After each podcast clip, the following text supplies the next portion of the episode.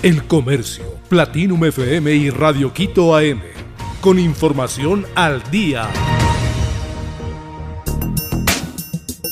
Lluvias y tormentas en la Sierra y Amazonía pronostica el INAMI. Instituto Nacional de Meteorología e Hidrología INAMI pronostica para este lunes y martes la presencia de lluvias y tormentas en la Sierra y Amazonía. Prevé que las provincias del Car, Chimbabura, Bolívar, Chimborazo, Azuay, Cañar y Loja sean mayormente afectadas.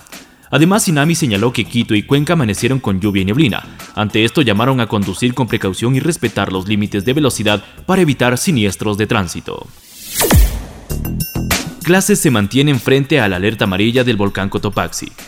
La Coordinación Zonal 3 del Ministerio de Educación indicó que las actividades educativas se mantienen normalmente hasta nuevo aviso, debido a que el Instituto Geofísico reportó el domingo que lares secundarios descienden del volcán Cotopaxi, el avance del material se registró en su flanco norte, lo que activó la alerta amarilla de prevención.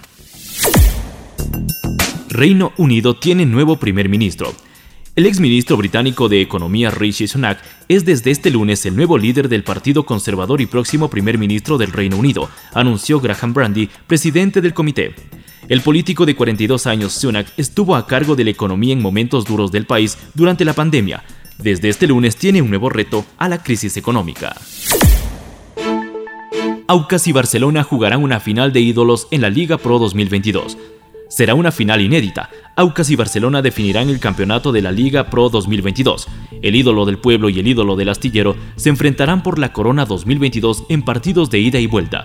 Los orientales rompieron con su historia y jugarán una primera final en la Serie A de Ecuador en 77 años de historia.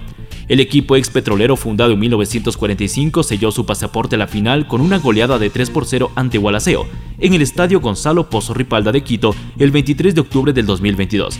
Las finales se disputarán el 6 y 13 de noviembre en el Estadio Monumental de Guayaquil y luego en Quito.